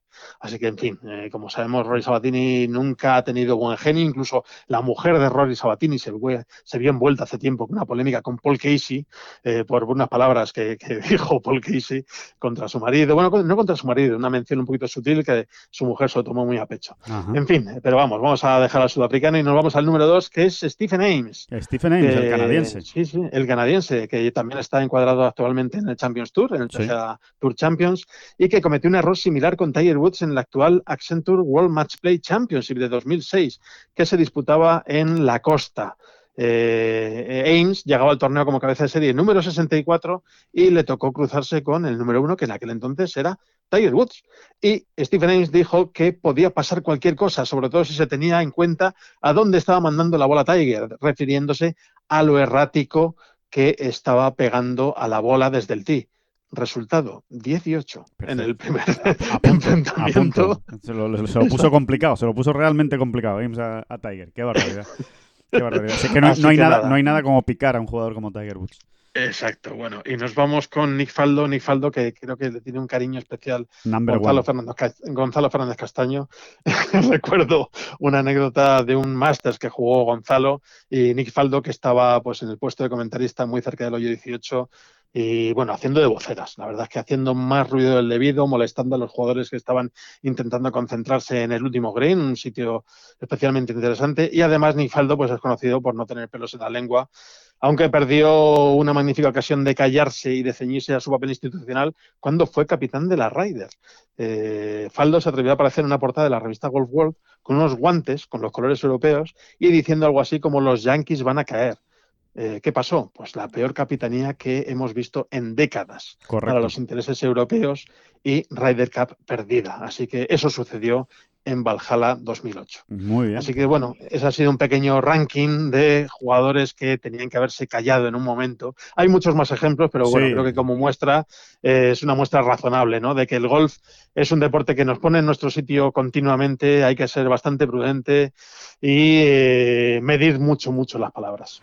Muy bien, pues magnífico, magnífico ranking de, de bocazas y, y nada, que cada uno, seguro que ahora mismo todos nuestros oyentes tienen alguno en la cabeza propio y particular. Así que, que nada, que muchísimas gracias Oscar por este nuevo gabinete de curiosidades y, y nada, la semana que viene volvemos a hablar y, y seguimos contando historias. Por supuesto, Alejandro, nada, un abrazo fuerte. Hasta luego. Bueno, pues ahí escuchamos a Óscar Díaz y esa- esas historias y, y vamos a hablar de otra historia ahora bien diferente, David. Retomamos y acabamos ya esta bola provisional con el Oman Open, eh, un torneo que, Oman. que, que- que- A ver, a ver, ¿cómo es? Oman. Oman. Sí, es un poco. No sé, como. Parece el nombre de una colonia en Navidades. ¿no? Oman. Oye, pues suena bien como nombre de colonia. Y nombre de bar, también es un buen nombre de bar. Oye, hemos quedado en el Oman esta, esta tarde a tomarnos algo.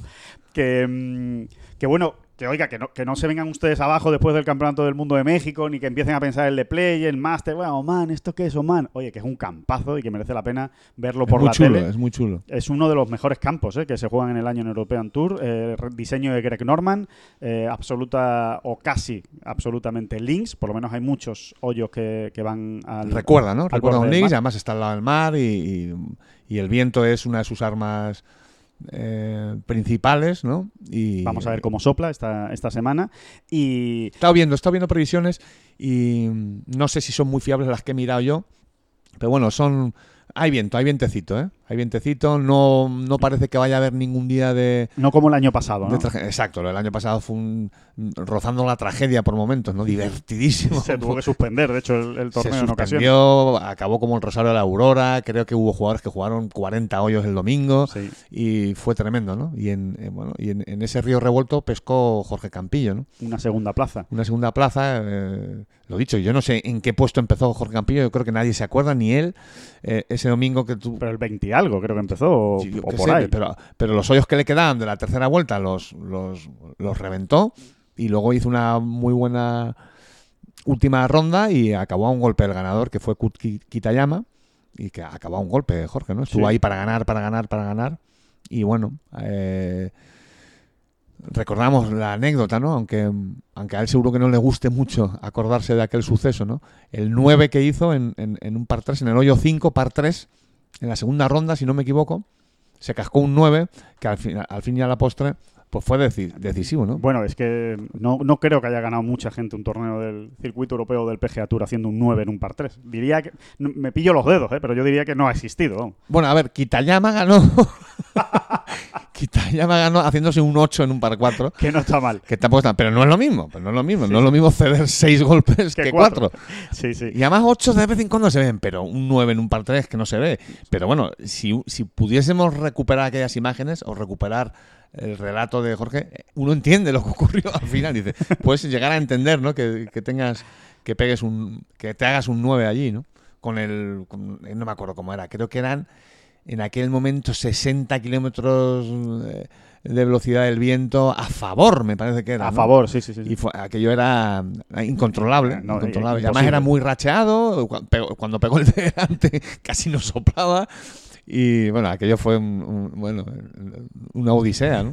Hay que, hay que decir, David, que el torneo es más importante de lo que la gente pueda pensar porque se nos ha caído Malasia y se nos ha caído el Volvo China Open. Es decir, el European Tour tiene menos citas eh, este año por culpa del coronavirus y vamos a ver si no se cae algún torneo, algún torneo más, que ahora mismo eh, yo diría que tiene pinta de que es posible que se caiga algún torneo más. De momento el de la India se mantiene, eh, no, no le han dicho nada a los jugadores, pero por eso hay que, si cabe, aprovechar todavía más las oportunidades que se tengan. Y en este sentido, pues me estoy refiriendo sobre todo pues, a jugadores como Álvaro Quirós o Sebastián García Rodríguez, eh, golfistas que a lo mejor no van a jugar, bueno, a lo mejor no, que no van a jugar Sí, las sí, mejores bien- citas. El mismo Jorge Campillo, Nacho Alejandro Elvira. Cañizares, Alejandro Cañizares, Carlos Piguén está allí también. También. eh, eh, Sebastián García Rodríguez, todos sí. estos. mm, a ver, es una obviedad, pero el que ya tiene los deberes mm, más o menos diseñados y hechos, ahora lo tiene mucho mejor, porque a menos citas, pues mm, más importante es estar ya bien colocado, ¿no? Sí, y más no- difícil será que te, que te quiten de ahí, ¿no? Claro, y aparte le va a costar más a jugadores como Alejandro Cañizares entrar en torneos, porque al caerse citas como China, como decíamos, o Malasia, pues hay jugadores que iban a jugar esos torneos que ahora van a jugar otros que en principio no tenían previsto y que van a echar a golfistas con una categoría menos importante ¿no? en el circuito europeo. O sea que es importante. Completamente, completamente. Muy importante aprovechar ya las oportunidades que, que lleguen, ¿no? Eh, hablando de circuito europeo, nos vamos al. Por al- cierto, por cierto, solo, Dígame, una- solo, un apunte.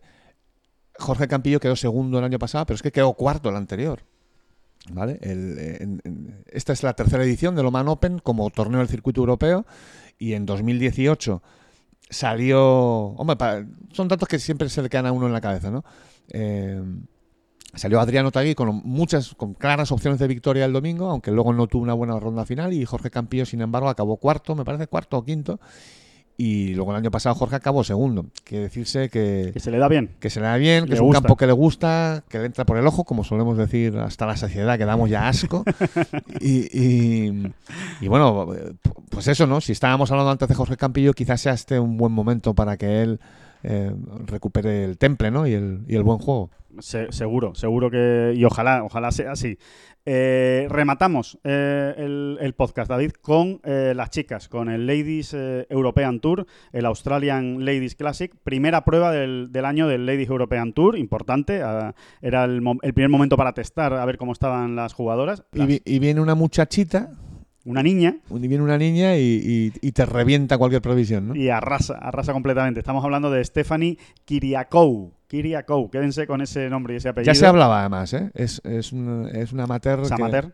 Que, viene pegando muy fuerte. Yo cre- creo recordar que el año pasado ya se hablaba mucho de esta chica. Sí, pues eh, desde luego ha hecho una, una semana para enmarcar. eh, No sé, ¿tú sabes qué número en el ranking mundial amateur es? No, no lo sé, ¿eh? no lo he mirado. No, yo tampoco lo he, tampoco lo he mirado, pero. Recuerdo haberlo mirado el año pasado, ¿eh? pero no sé cómo ha evolucionado ni, ni nada. Pero, bueno, lo miramos, lo miramos mientras, mientras analizamos el, el torneo, eh, lo miro y, y lo, y lo sacamos. A ver, eh, en cualquier caso, eh, nadie, nadie te va a regalar un torneo del Ladies European Tour, ¿no? El hecho de que lo haya ganado siendo amateur todavía, pues nos está hablando ya por sí solo de, de- de qué tipo de jugadora puede llegar a ser, ¿no? Sin ninguna duda. O sea que vamos, vamos a ver, mira, aquí lo tengo. Te lo, te lo miro ahora mismo y así salimos de, de dudas. Kiria Kou, ¿eh? Eh, quédense con ese nombre, australiana. Ganó con 8 golpes de ventaja y llegó a tener en, durante el domingo hasta 11 golpes en la ronda final. Es No, una barbaridad. ¿eh? Muy presionada no iba la Es una muchacha. barbaridad. Eh, su mejor posición ahora mismo está en su mejor posición de siempre en el ranking mundial y es la vigésimo sexta. Bueno, que tampoco es... No, no es una barbaridad, la verdad, pero, pero bueno. eh, No, pero es curioso, ¿verdad? Es que me resulta muy, muy, Sí. muy curioso este tipo de situaciones que se dan con más frecuencia de la que pensamos en el mundo amateur, ¿verdad? Jugadores que, que esta chica, que no es número uno amateur, se ha sentido eh, tan tranquila jugando con las profesionales y, y ha, y ha gestionado la motivación y todo con una frescura tremenda, ¿no? También te voy a decir una cosa, David. Estoy aquí viendo su hoja de resultados en, en los últimos torneos, en los últimos tiempos, y no entiendo por qué está la 26 y no más arriba. Porque eh, es que te voy, a, te, voy a hacer la, te voy a hacer la lectura. O sea, sus últimos, eh, sus últimos torneos. Igual venía muy de atrás, igual ha tenido una lesión o algo que no sabemos. Yo creo que sí, porque te voy a decir, desde 2019, mediados de 2019, sus puestos han sido los siguientes. ¿eh? Eh, torneos amateurs. Tercera, primera, tercera, primera, tercera, decimocuarta, sexta, quinta, quinta, trigésima octava en el Big Open, que era el de profesionales, que pasó el corte con mucha tranquilidad y quedó trigésima octava, y primera en, el, en Bonville. O sea que... Eh, eh, también te digo una cosa, es muy probable que todavía no esté actualizado Ah, no, sí, sí, está actualizado ya. su victoria en Bonville, ¿no? Sí, sí está, sí está actualizado porque viene, viene aquí, 40 puntos se llevó del ranking y 17 se llevó en el anterior del, del... Claramente deben ser torneos menores los que ha jugado, digamos, desde el punto de vista del ranking mundial. son, son todos torneos eh, en Australia y a lo mejor pues no reparte muchos, muchos puntos, pero bueno, en el, en el, en el US Amateur del año pasado acabó en el puesto 33, o sea que es una magnífica jugadora y, que seguro que vamos a, escuchar hablar de ella en los próximos años. Allí, por cierto, David, Mireia Prat, la mejor española, acabó en el puesto decimoséptimo con un gran domingo, una gran jornada final, y pasaron el corte Luna Sobrón, Carmen Alonso y Arán Lee. Esta semana nueva cita en Australia, eh, nuevo, nueva cita en el... Son unas valientes, ¿eh? Irse allí, la gira australiana. Sí. Bueno, por otro lado son unas enamoradas también de su profesión y... Exactamente. Y, ahí están todas, ¿no? Tratando de alcanzar ese estatus que les, que les permita vivir de esto, ¿no? Efectivamente, y sobre todo dar ese salto ¿no? al circuito americano, que al final es el, gran sueño, ¿no? Es el gran objetivo de, todas. Y, bueno, esta, esta semana se juega en Nueva Zelanda, no se juega en Australia, sino en Nueva Zelanda, primos hermanos. Y, nada, a ver si, si, tenemos una buena semana. Algo que por supuesto contaremos la, la próxima, la próxima semana, en la próxima bola eh, provisional, a ver si hay muchísimas cosas buenas que contar de Oman Open. Por cierto, que esta semana es el Honda Classic, que no le hemos dado muchísima bola porque no hay españoles, pero bueno, que Somos así de catetorro. Efectivamente. ¿Qué pasa? ¿Qué pasa? Efectivamente. ¿Qué pasa? Y, que no se puede hablar de todo, que no, no, se nos llena el tiempo ya hablando de. Estaremos ahí, estaremos ahí encima de todas maneras del Honda Classic. Por supuesto. Porque, pero hombre, siempre da, ¿verdad? Retrae, retrae un poquito ¿no? el hecho de no ver ahí a alguno... Se vive de otra manera, se vive de otra manera, se vive más tranquilo y por otro lado se disfruta más del, torneo seguramente y merece la pena disfrutar de ese torneo que para mí... Es, uno de los mejores campos del año, ¿verdad? Más divertidos. Para mí es uno de los, de los más divertidos y como sopla un poquito el viento, la trampa del oso es, una, es un auténtico espectáculo. Así que de verdad, no se lo pierdan, se lo recomendamos este fin de semana y nos vemos, eh, nos escuchamos la semana que viene. ¿No vamos a hablar de la Premier League? Pues no, pues hoy no hablamos, David. ¿Qué te parece? Sí, dame un apuntito ahí que tenías muy bueno. Un, un, último apunte que ya se me había olvidado, o sea que gracias por apuntármelo. Eh, Martin, Martin Slumbers, el jefe ejecutivo del Royal Ancien, ha dado una rueda de prensa esta semana y ha hablado de muchas cosas, entre ellas de la Premier Gold League. Eh, no cierra puertas. Eso es, no cierra puertas, muy bien apuntado. Pero eh, tampoco las abre de par, y mucho menos de par en par. No, no las abre de par en par. Es más, lo que hace realmente es echarle un gran cable al PGA Tour y al European Tour ha asegurado que vamos a ver qué pasa con esta Premier Golf eh, League en el futuro, pero que de momento él piensa que a día de hoy el golf profesional está en unas magníficas manos en el PGA Tour y en European Tour, que se está creciendo mucho, que se está cada vez hay más premios, cada vez hay más dinero, los campos son mejores, con lo cual, oigan, que, tampoco, que hay que pensarse muy bien si merece la pena cambiar y, meterse en líos como la Premier Golf League. Así que seguiremos hablando de ellos las próximas semanas. Vamos a seguir hablando las próximas semanas, los próximos meses. Y ya veremos a dónde nos lleva esto. Sí, eh, sin ninguna duda. Así que nada, muchísimas gracias David Durán, muchas gracias a todos por estar ahí con nosotros y por acompañarnos. Y hablamos la semana que viene, seguimos hablando de golf.